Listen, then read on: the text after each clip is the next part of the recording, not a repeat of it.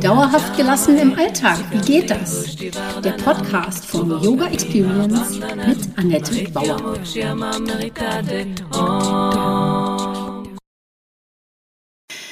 Hallöchen, schön, dass du da bist. Ich begrüße dich zur Podcast-Folge 56 und heute geht es um fünf Tipps, wie du dem Stress das Handwerk legen kannst.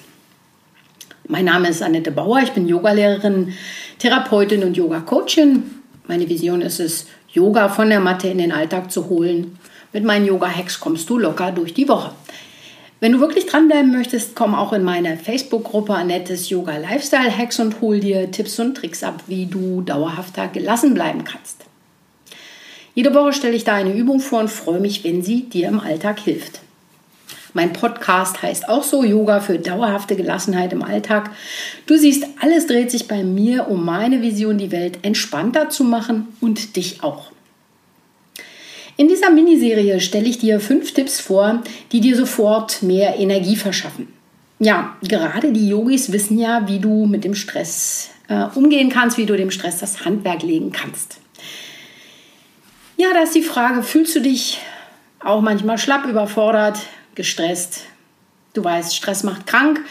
Dann die Überlegung, was ist eine angemessene Entspannung? Und dann kommt heute auch noch der erste Tipp, wie du dem Stress das Handwerk legst. Sicherlich fühlst du dich von Zeit zu Zeit überfordert. Ein sonst entspannter Mensch kann das auch ab und zu locker wegstecken. Wird es zum Dauerthema, geht es dir vielleicht auch so, dass du nicht mal eben innehalten kannst. Du wurstelst immer weiter, um wieder Licht am Ende des Tunnels zu sehen. Und deshalb kannst du auch nicht sehen, was eigentlich im Moment los ist. Schon klar, die Vielfalt der Ablenkungen im Homeoffice, das Homeschooling, äh, dauernde Erreichbarkeit, es sind einfach viel zu viele Bälle gleichzeitig in der Luft. Und du fragst dich, wie schaffen das bloß die anderen? Und verlierst den Überblick, was davon, was du da tust, wirklich nötig ist und was nicht. Und nun könnte ich dir natürlich sagen, meditiere doch einfach jeden Tag ein paar Minuten oder nimm dir Zeit für eine Yoga-Übung. Also super, wenn du das schon machst, aber genau das schaffst du ja meist nicht. Und meine Tipps sollen dir eine Pause verschaffen und zwar sofort, damit du zwischendurch den Kopf heben und um dich blicken kannst. Stress macht krank. Punkt. Das belegen viele Studien und du hast auch bestimmt schon davon gehört oder gelesen. Also ich erzähle dir gar nicht so viel Neues jetzt, fasse das jetzt nur mal zusammen. Zum Beispiel, dass Stress zu Herz-Kreislauf-Erkrankungen führt und dass, die, dass genau das die Todesursache Nummer eins bei uns ist. Und das ist krass, ja. Da jeder gestresst zu sein scheint, hat Stress eine Normalität erhalten, die wirklich bedenklich ist. Und weil das so wichtig ist, sage ich den Satz jetzt nochmal. Weil jeder gestresst zu sein scheint, hat Stress eine Normalität erhalten, die bedenklich ist. Und dabei reden wir natürlich von chronischem Stress. Also nicht von Malstress, das ist ja, das ist ja machbar. Das ist auch sogar gut für den Körper, mal gefordert zu werden. Aber chronischer Stress ähm, ähm, ist sehr gefährlich. Die Stressstatistik 2020 zeigt, dass 80 Prozent der Bundesbürger darunter leiden. Bei Menschen, die im Gesundheits- und Pflegebereich arbeiten, sind es sogar 91 Prozent, die unter chronischem Stress leiden. Und das nicht nur ab und zu, sondern sie sind chronisch erschöpft. Ihr Körper ist dadurch in dauerndem Alarmzustand. Hey, kennst du das auch? Du kommst nicht angemessen runter. Und die Entspannung hält nicht vor. Du machst schon was. Du entspannst dich auch. Du versuchst es mal mit Yoga einmal die Woche vielleicht. Ja? Aber das hält nicht lange vor. Also was passiert da im Körper? Stress schwächt dein Immunsystem und macht dich anfällig für Krankheiten. Und wird der Stress chronisch und wird nicht angemessen ausgeglichen, können Entzündungen nicht mehr abklingen. Dann erhöht sich dadurch das Risiko für Herzkrankheiten durch dauerhafte Erhöhung der Herzfrequenz, der Stresshormone und des Blutdrucks. Also alles spielt so ineinander. Und dann drittens macht Stress nicht nur körperlich, sondern auch psychisch krank. Unter Stress kannst du nicht klar denken. Wird der Stress äh, chronisch, könnte er auch zu äh, psychischen Erkrankungen führen. Ähm, und verringert die Bildung von, und Erneuerung auch von Nervenzellen. Also das geht richtig tief rein. Zu gut Deutsch gesagt, er macht Blöde im Kopf. Und an dieser Stelle kommt die Frage, was ist denn nun angemessene Entspannung? Ja, schau einfach mal hin, wie entspannst du denn? Fernsehen, Rotwein, Badewanne? Was davon ist angemessen? Ja, was ist davon wirklich äh, sinnvolle Entspannung? Wie lange trägt dich das? Alles, bei dem du keinen neuen Input bekommst, sondern deine Gedanken einfach mal fließen und zur Ruhe kommen lassen kannst.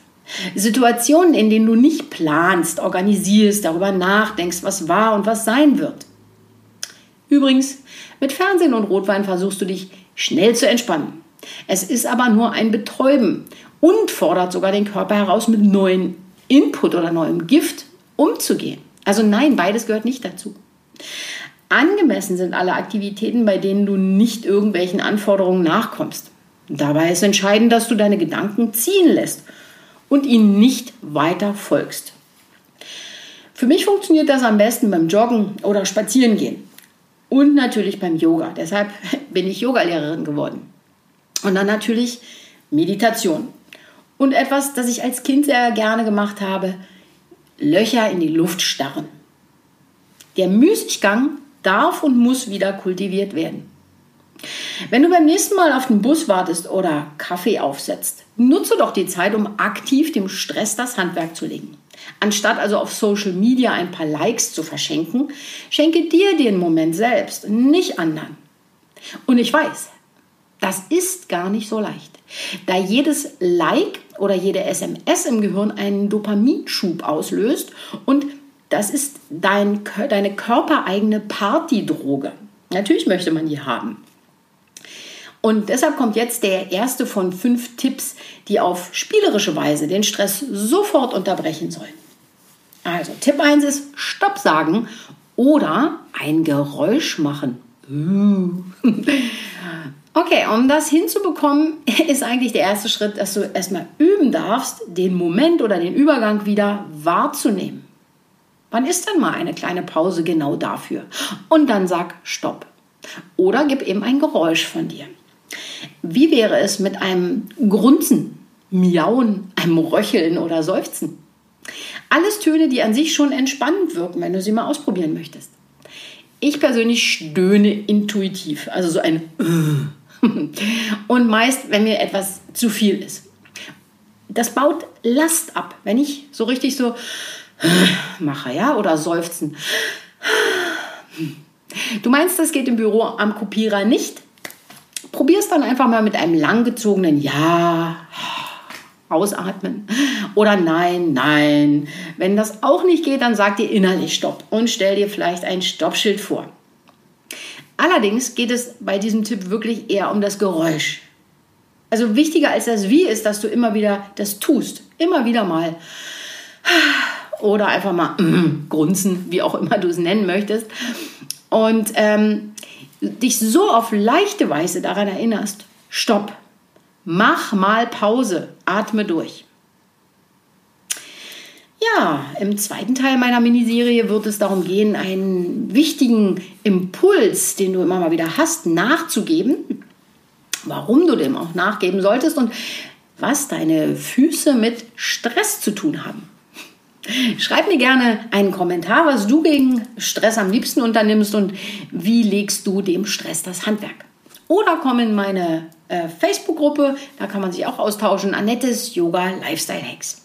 Ich verlinke das unter den Show Notes und würde mich freuen, dich da begrüßen zu dürfen und wünsche dir jetzt erstmal einen wundervollen Tag.